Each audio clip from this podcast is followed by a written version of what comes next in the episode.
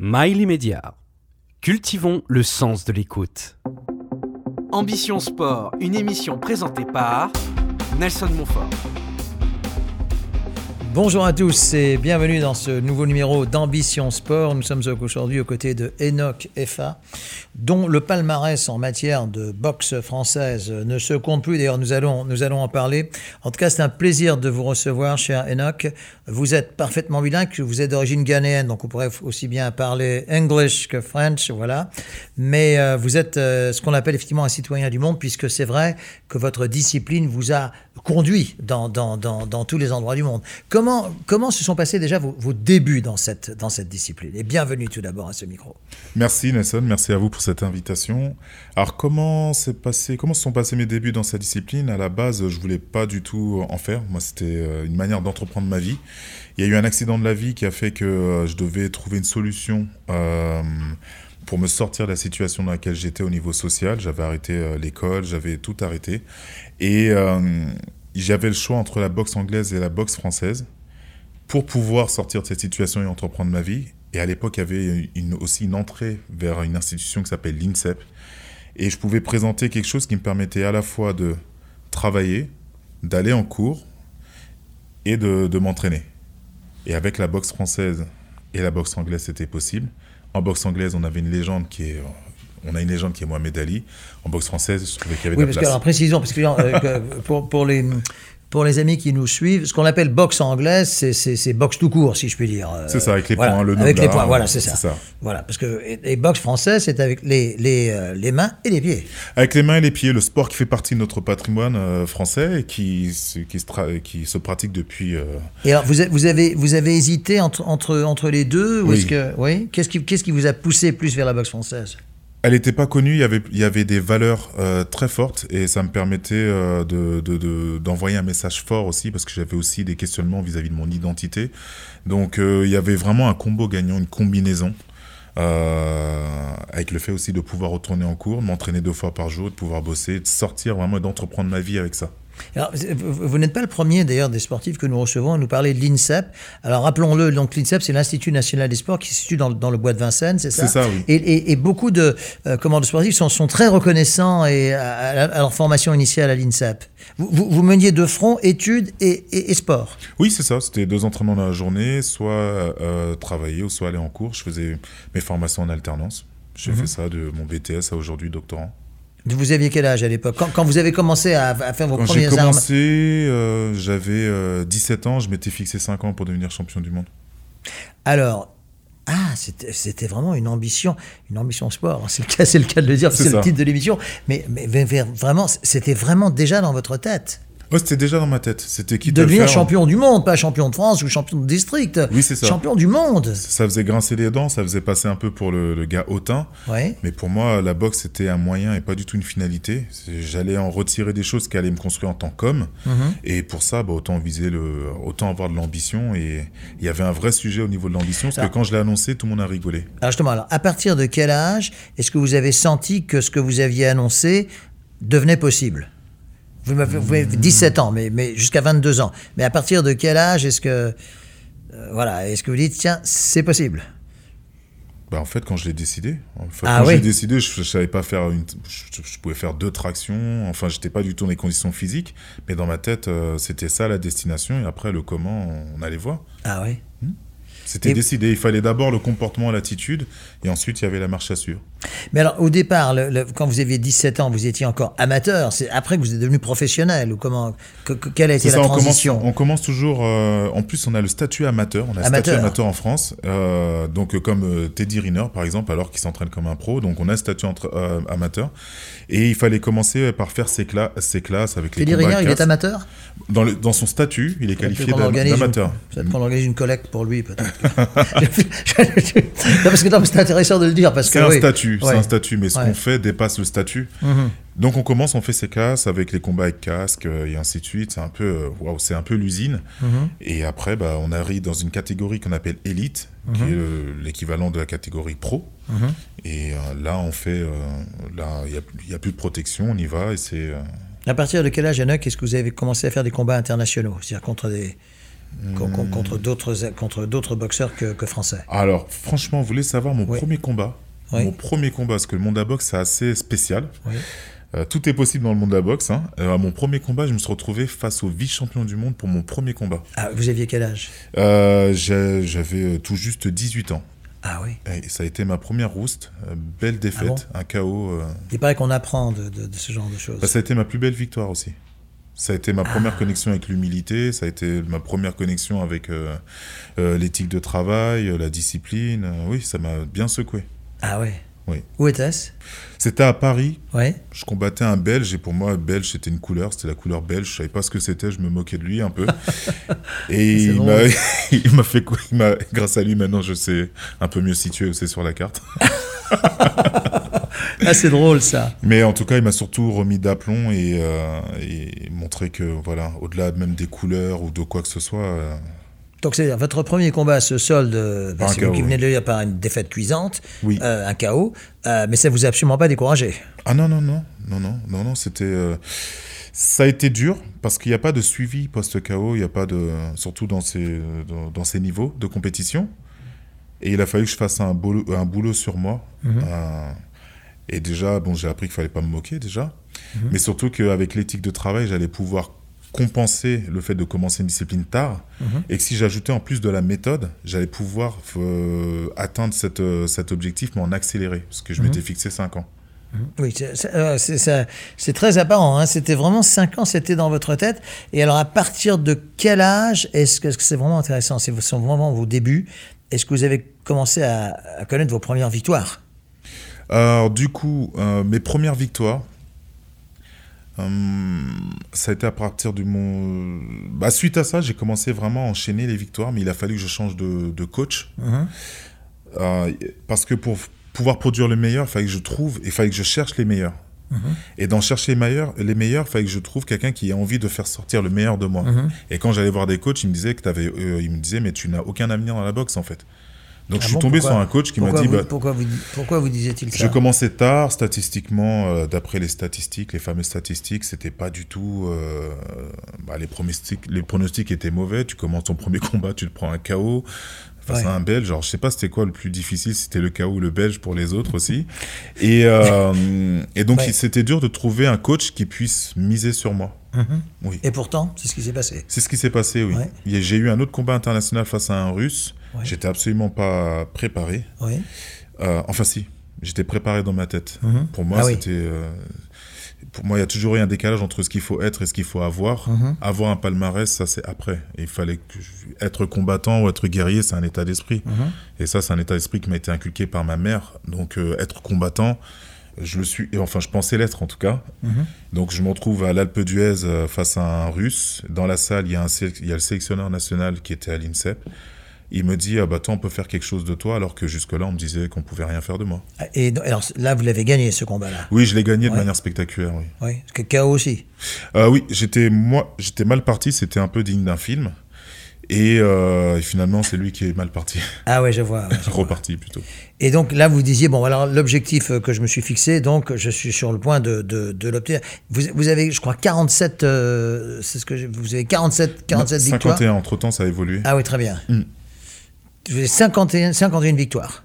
Euh, euh, et 49, euh, 48 victoires. Vous avez trois défaites. Trois défaites. Donc ça, ça n'a pas évolué. Ça, ça n'a pas Ah évolué. voilà, ça c'est ça, c'est intéressant. Oui. Ouais. Alors que- comment alors que- que- comment s'est passée votre, votre votre votre progression? Donc à 22 ans, vous êtes devenu champion du monde, Oui. numéro un mondial. Mhm. On dit parfois que c'est plus difficile de conserver son titre que de l'acquérir. Donc à- Euh, c'est tout juste. C'est- C'est justement ça. Ça a été le, le plus difficile. Ça n'a pas été d'être champion du monde. Combien, combien vous a-t-il fallu de combats avant d'accéder à la couronne mondiale? Waouh. Parce que là, on compte 51, mais euh, j'ai pas compté les combats Combien de combats faites-vous par an? Au niveau amateur, on pouvait enchaîner 7-8 combats par an. Quoi. Ah oui, c'est beaucoup. Donc ça, ça va. ouais. Après, au fur et à mesure, quand on monte dans les classes, on est un peu plus confort. On peut se retrouver avec 5 combats, ce qui est déjà énorme. Euh, surtout qu'en France, euh, bah, tout ce qui est avec tout ce qui est politique antidopage, euh, la récupération est plus longue pour les Français que pour euh, ceux qui ont d'autres euh, d'autres législations, on va dire. Ah bon? Oui, oui, oui. C'est-à-dire que, alors, c'est intéressant ce que vous dites, c'est-à-dire qu'en France, qui, qui c'est vrai, est dans beaucoup de sports pionniers de la pionnière de l'élite antidopage, on peut moins, euh, comment, euh, moins plaisanter avec ces choses-là. Oui, oui, oui, oui. on vous Alors que d'autres pays sont plus laxistes. Ouais, Vous combattez un, un- un Espagnol, un Belge, un Allemand. euh, Ah ouais? Vous pouvez avoir gagné par KO, vous allez le retrouver deux semaines après sur un ring, vous êtes encore en train de vous remettre de vos blessures. Ah ouais? Oui, oui. Ça m'est déjà arrivé de gagner un combat et moi de finir à l'hôpital et de voir l'autre faire son after alors que lui il a perdu par, euh, par KO. Et tu vois des vidéos de lui en train de danser quoi. Oula. Et on est en poids lourd, hein, c'est-à-dire que là, bon, je suis à 115 kilos, mais c'est- il y a un peu dans mon point. Euh, mais on est aux alentours des plus de 100 kilos, ça envoie quoi. Ouais. Et quand il y a de la destruction quand même au niveau du corps, et la récupération, en tout cas, celle des Français n'était pas la même Enfin, que c'est celle très, des autres. finalement, c'est très injuste, ça, parce que c'est- deux poids, deux mesures. Quoi. Les autres peuvent. euh, C'est quand même un sport dans lequel il y a, j'imagine, je pensais pas qu'on avait parlé de ça, mais je, je- une, une, une contrôle antidopage, comment, comment Oui, il y en a, il y en a, oui, oui, oui. oui. Bah oui, c'est assez folklore d'ailleurs quand une personne vous suit dans les, dans les WC et Bah regarde. Tu regardes, on Ouais. se regarde. Ouais, ouais. Oui, oui, c'est assez folklore et c'est très suivi en France, Ah ouais? Mais hum, c'est pas pareil euh, partout. Ah bon? Oui. Ça c'est pas. Parce qu'on est beaucoup dans les valeurs en France et euh, dans d'autres pays, on est beaucoup dans la promotion et le business. Mhm. Et il y a un peu des fois un choc. Voilà. Alors, donc là, donc, vous êtes né en 83, donc vous aviez 22 ans en de- 2005, comme ça, c'est ça? Mhm. Euh, Oui, donc là, vous êtes champion du monde en 2005. Après, donc, il a fallu conserver votre titre. Combien, combien de combats avez-vous fait pour, pour conserver en tant que, que ceinture euh, euh, de, de mondiale? Bah, en fait, ça se passe un peu comme ça. Tous les deux ans, il y a le championnat du monde. Et après, il y a d'autres disciplines plus promotionnelles où on m'a proposé de faire des, des ceintures. Donc, combien de combats, je saurais Mhm. À pas peu le dire. près, à peu près.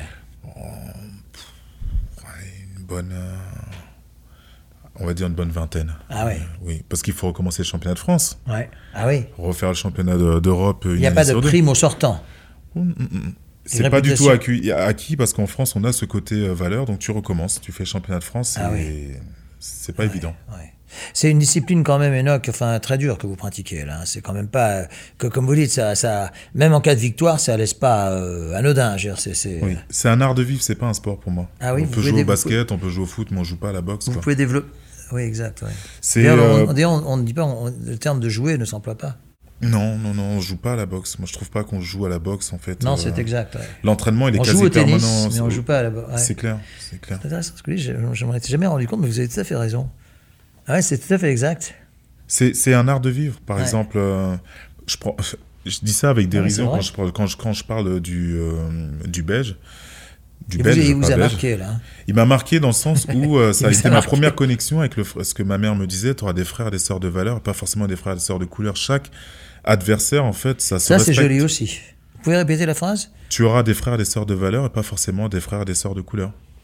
Joli Aujourd'hui, dans ma préparation euh, physique, je peux autant manger euh, de l'igname comme je peux manger un nikitouche ou comme je peux manger, euh, je ne sais pas, mais euh, autour de valeurs communes, on construit plus de choses. Hum. Donc, euh, c'est un art de vivre qui te réconcilie dé- déjà avec des valeurs. Mhm. Et en plus euh, de ça, c'est l'entraînement ne se passe pas qu'à la salle. Mhm. Avant d'être un bon boxeur, tu dois être un bon individu, homme ou femme. Oui, c'est exact. Et après, Les femmes le- pratiquent aussi. un pratique euh, plus de 35% en boxe française. Ah oui. Et donc, euh, du coup, euh, quand on échange avec quelqu'un, moi, mes adversaires, ça m'est déjà arrivé de me retrouver au chevet d'un adversaire que j'ai envoyé à l'hôpital. On est devenus amis, mais pas parce que je l'ai mis à l'hôpital, parce qu'on s'est respecté, que la connexion, elle était entière. Aujourd'hui, même dire bonjour à quelqu'un, tu le dis à la va-vite et tu pries pour qu'il te raconte pas sa nuit ou sa journée dernière. Alors que ce, quand tu entames un vrai salut sur un ring, tu sais qu'on va être entier, mais il n'y aura pas de coup bas. Mm. C'est pas comme quand je rentre des fois dans une entreprise ou dans un, quelque part où tu sais qu'il y, a- il y a des sourires qui te sont adressés après qu'il y a eu des messes basses. C'est pas ça. Donc c'est un art de vivre et c'est pas un sport pour moi. Alors, te- te- te- v- v- votre vie d'entrepreneur, vous allez parler ici, dans, dans- vous allez en parler ici même dans, une autre émission, mais enfin, on peut quand même euh, brièvement, brièvement l'aborder. Votre entreprise s'appelle Kenofa? Nokefa. Nokefa, j'y Oui. presque. Oui, oui, Alors, Nokefa, Nokefa, que, que, qu'est-ce que c'est Est-ce que c'est un nom qui veut dire quelque chose que c'est un... Oui, en fait, j'ai eu droit à mon premier voyage. Je suis né en France. C'est mon premier voyage au Ghana. Je l'ai fait en 2004. Il y a un symbole euh, qui veut dire devenir la meilleure version de soi-même. Donc je l'ai mis dans le Oui. et, euh, et je l'ai retourné pour faire un E. Donc Nokefa, c'est devenir la meilleure version de soi-même pour pouvoir après contribuer. Euh, dans mon parcours de vie, j'ai vu beaucoup de personnes qui sont euh, disponibles pour tout le monde sauf pour elles-mêmes. et c'est aussi un clin d'œil à ma mère qui était du très, vrai très. Ouais, ouais. qui était très très disponible pour tout le monde, mais elle en est, euh, je pense, tombée malade et du coup, euh, on communique, mais elle, elle aussi, elle et moi, je suis encore là. Et donc, j'ai voulu faire en sorte que nos KEFA soit euh, une manière de faire en sorte que les gens prennent rendez-vous avec eux-mêmes, se challenge autour de valeurs qui, nous dé- qui dépassent la performance et leur donner vraiment une envie d'aller dans la quête de sens au lieu d'être juste dans la, quête de la performance. Aujourd'hui, on termine une journée, on a fait voilà les choses, mais le pourquoi, il n'est pas là. Donc euh, Nokefa, en fait, en gros, c'est une rencontre euh, en- entre cette, cette quête de sens et les individus qui sont en train de se challenger au quotidien, quoi. Parce qu'on a des champions du quotidien, des champions du monde du quotidien, et en France, on est très pudique avec le succès, le fait de réussir, d'oser.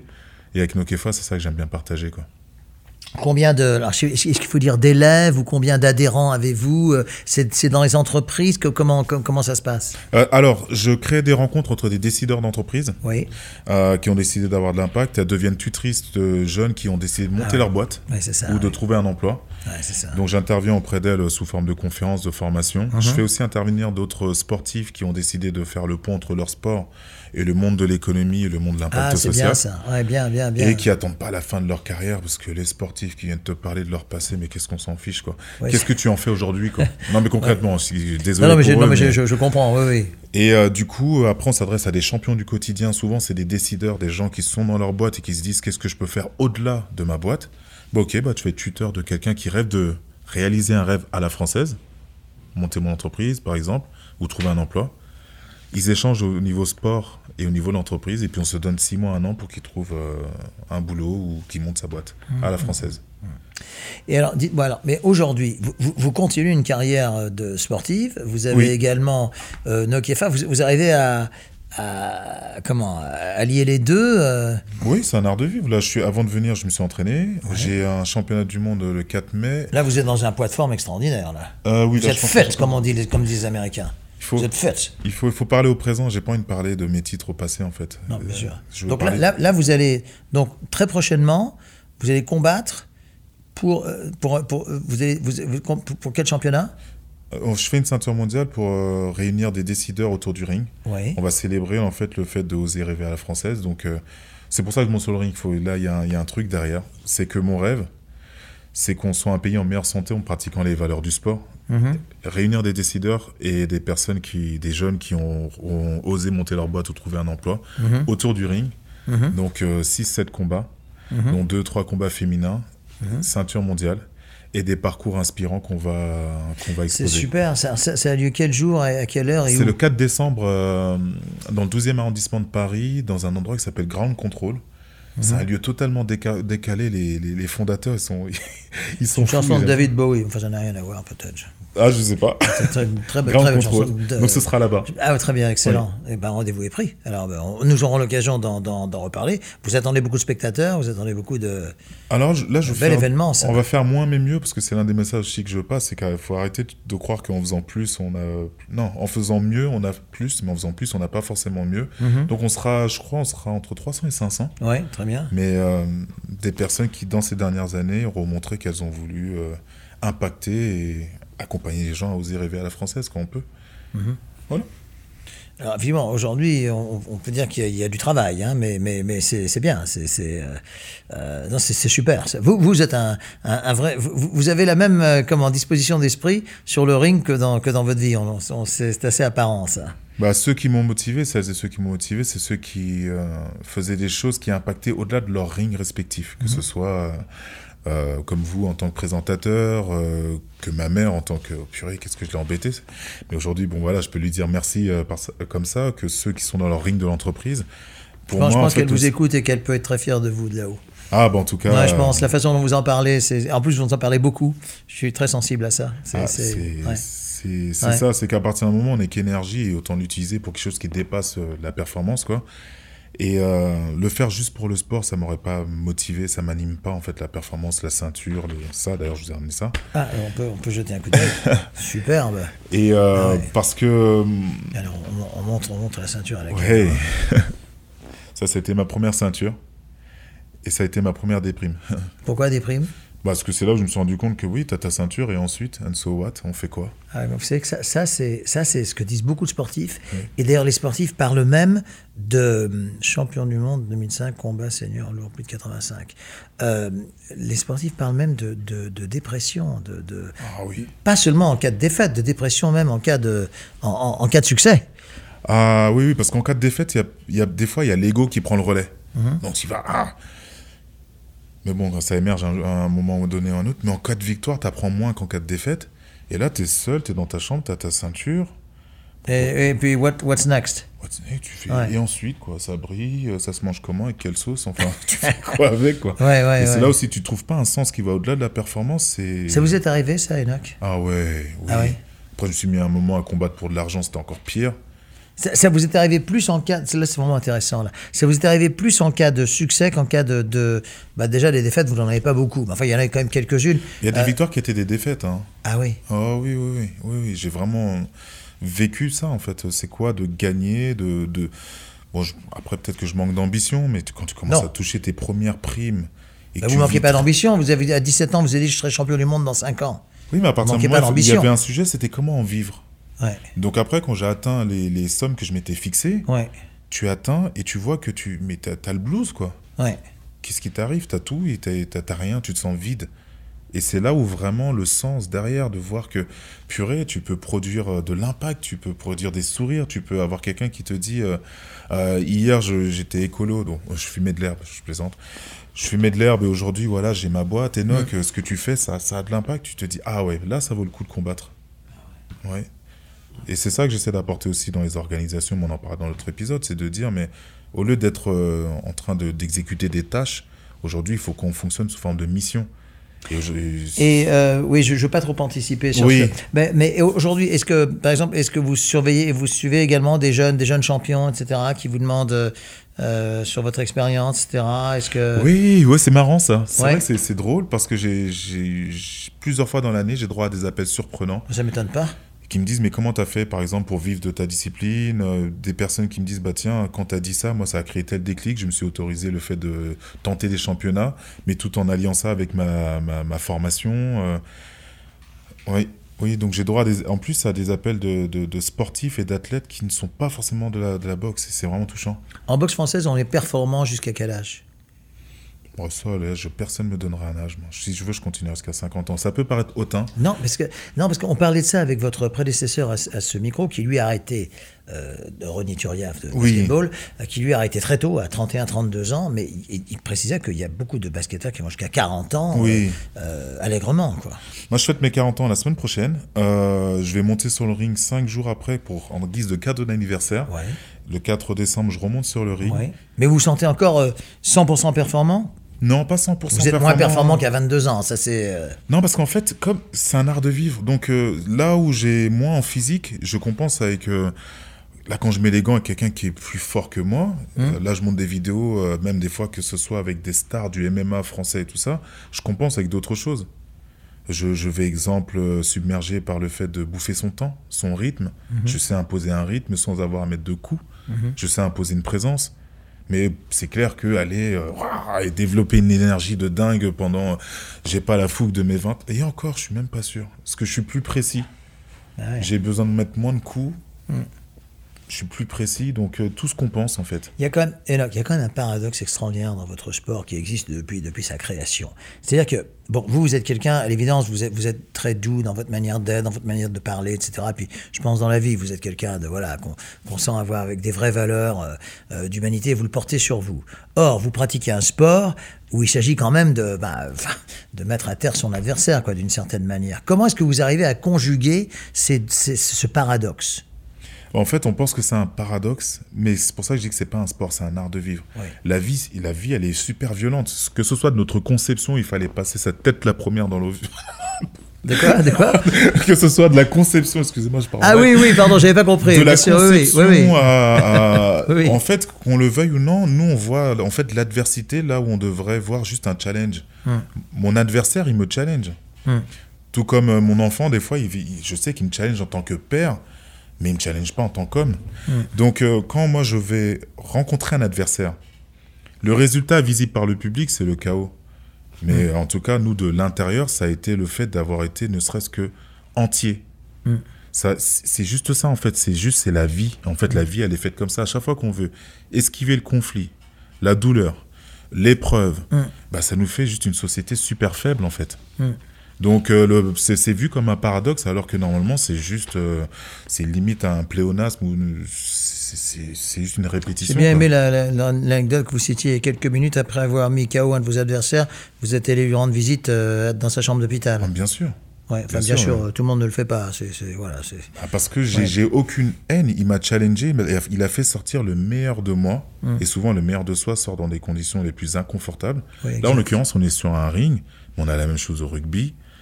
Au foot, bon, des fois, tu as le ballon, tu te fais tacler par derrière. Ça t'énerve deux fois plus que quand je me prends attaquer au visage euh, alors je sais qu'il y a un combat. exact. Donc, euh, non, c'est pas. Je le vois pas du tout comme un paradoxe. Mm. Pour moi, c'est une nécessité de. Quelqu'un qui sait se maîtriser a forcément dû avoir affaire à de la violence. Sinon, il se maîtrise pas, il il se connaît pas. Voilà.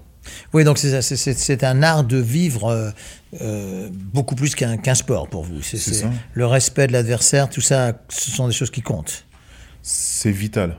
Ouais. C'est vital parce que la, la boxe te, euh, te rappelle que chaque coup peut être le dernier. Ah oui, à ce point-là. Donc, euh, s'il y en a qui sont beaucoup dans le comment je vais vivre, moi je suis dans le comment je vais mourir. Comment je vais dormir. Avec quelle notion je vais dormir. Non, mais ce qui est intéressant Enoch, dans, dans- dans votre témoignage, c'est que, bon, en général, la carrière sportive représente, on va dire, un tiers, voire même un quart de la vie. Il y a, il y a- il y a- il y a tout ce qui suit derrière. Oui. Or, vous, vous, avez donc, vous, allez, donc, vous allez avoir 40 ans, c'est ça? Oui, Très bientôt, d'ailleurs. C'est ça, Le jour de fête mai. du travail. Euh, c'est bien ça, hein? C'est ça. voilà. Euh, on souhaite bon anniversaire avec quelques jours, quelques jours d'avance. Euh, vous, vous, euh, vous, vous, vous êtes encore... Vous êtes encore dans le sport, le sport fait. Vous, vous, vous allez, j'ai l'impression que ça va jusqu'à, vous allez combattre jusqu'à 50 ans peut-être. S'il le faut, si je le décide et si la santé aussi euh, est au rendez-vous, et si je le fais pas sur le ring, je le combattrai hors Oui. des rings. En fait, pour moi, Oui. c'est un, un- un moyen. En fait, c'est si je le fais pas en montant sur le ring, vous me verrez peut-être faire de la corde à sauter. Vous me ferez... Je me challengerai dans tous les cas et j'irai trouver un moyen d'être confortable dans l'inconfort. Moi, la boxe, c'est un apprentissage pour d'autres choses dans la vie. Mais c'est c'est pas du tout une destination finale, quoi. Vous faites beaucoup de, de, comment, de, de, de, travail chez vous, vous faites du vélo, de ce, ce genre de choses pour, pour vous maintenir comme ça. Ah oui, oui. Vous, oui. vous- oui, vous êtes très sportif dans l'âme. Le plus, le, le- mon défi à moi, c'est de continuer à fatiguer mes enfants et qu'ils me fatiguent jamais. Ah oui? Ah oui, oui. Si je veux pouvoir, ne serait-ce que. Mais quel âge ont-ils Ils sont jeunes, forcément. Ils ont, euh, ma grande a quand même 15 ans et demi, Ouais. quand même, et le dernier a 2 ans. Ah oui, donc. euh, Donc, euh, non, non, non. Quand ils sont le soir fatigués. Ah, c'est bien ont- ça. Voilà, c'est que je veux que ça me serve dans ma vie, sinon. Ah, c'est bien ça, c'est super ça. avoir de l'énergie, continuer à pouvoir me lever à 5h, 5h30 sans avoir besoin de réveil, de me dire que j'ai de l'énergie, quoi. Non, mais ça se voit, ça se, ça se sent. Et dites-moi, euh, ouh là, on a bientôt le terme de cet entretien. Ce que je disais à vos prédécesseurs, ce qui est très bon signe, quand le temps passe vite, ça veut dire que, ça veut dire que voilà, qu'on qu'on ne s'ennuie pas. Vous avez l'occasion de, de retourner au, au- à Accra? Oui, Ouais. exactement. Ouais. Je- Accra, rappelons-le pour ceux qui, les rares qui est la capitale du Ghana. C'est ça. Comme chacun sait. Comme Enfin, chacun les, Français sont pas toujours très forts en géographie, donc voilà. Surtout des pays anglophones. sais, voilà. Ghana, Guinée? Non, Ghana. oh, grand Ghana. Euh, oui, du coup, j'y vais régulièrement. Ouais. C'est un pays qui, euh, ça a été un pays coup de cœur, qui Ouais. m'a permis de me réconcilier avec le fait d'être français, de pouvoir Ouais. dire voilà, je suis français et t'as rien à. Et euh, ça a été suite à mon premier voyage au Ghana en 2004 qu'après j'ai arrêté de perdre, que j'ai Ah. continué de gagner, que je me suis ouvert le champ des possibles quand j'ai décidé de me concentrer sur celui que je voulais devenir et pas celui que j'ai été ou mon parcours ou ma situation sociale. Donc Ah j'y oui. retourne et puis maintenant je ramène des groupes de personnes qui sont amoureuses de l'Afrique. Ah Qui oui sont pas forcément africaines. Ouais. Et euh, tous les ans, ben, on se fait des petits groupes comme ça et on y va. Ah, vous organisez un peu des, des- des Ouais, séjours là-bas c'est ça. Ah, c'est bien ça. Mm. C'est bien ça. Et co- combien, combien de personnes vous, vous, vous rejoignent? Oh là là, ça peut être des groupes de trois, ça va jusqu'à la dernière fois, euh, je passe par une association internationale qui euh, fait de, de la préservation du patrimoine. C'est super Et on se ça. retrouve là-bas, on se fait du business trip, euh, road trip, euh, et puis on y va, et c'est bien orchestré. Et ça, fait, sympa. ça dure combien de jours environ pour, pour, Euh, découvrir, 5-7 jours. pour découvrir le pays Il faut combien de jours? Un peu plus que ça. Ça dépend ce qu'on cible, mais Ouais. je pense qu'il faut au moins une semaine. Quoi. Ouais, c'est ça. ouais, Oui. Bah, rendez-vous peut-être au Ghana bientôt. En attendant, il y a, plus... il y a plusieurs rendez-vous qui vous attendent sur cette antenne. Puis, euh, au mois de décembre, vous avez dit que c'était dans quelle salle euh, Dans le 12e arrondissement? Dans le 12e arrondissement, Ouais. Ground Control. Mais oui, Voilà. Ground Control. oui. Mais Et on- puis euh, j'ai un livre aussi qui sort très prochainement. Ah, le- lequel? On peut en parler? Euh, alors c'est pas encore, il n'y a pas encore la promotion, mais ça part de l'art d'aller au-delà de ses échecs pour se réaliser en fait. Ça vous va bien, ça? Oui. On- Oui, ça, ça vous va bien. Là, vous, vous en avez beaucoup parlé. On suivra votre actualité littéraire également. Et merci de nous avoir rejoints. C'était très sympa de parler Merci avec vous. pour cette invitation. Et bon Merci vent, bon vent, bon vent pour la suite. Et à bientôt pour euh, d'autres invités qu'on espère de cette qualité, de ce sourire. À bientôt.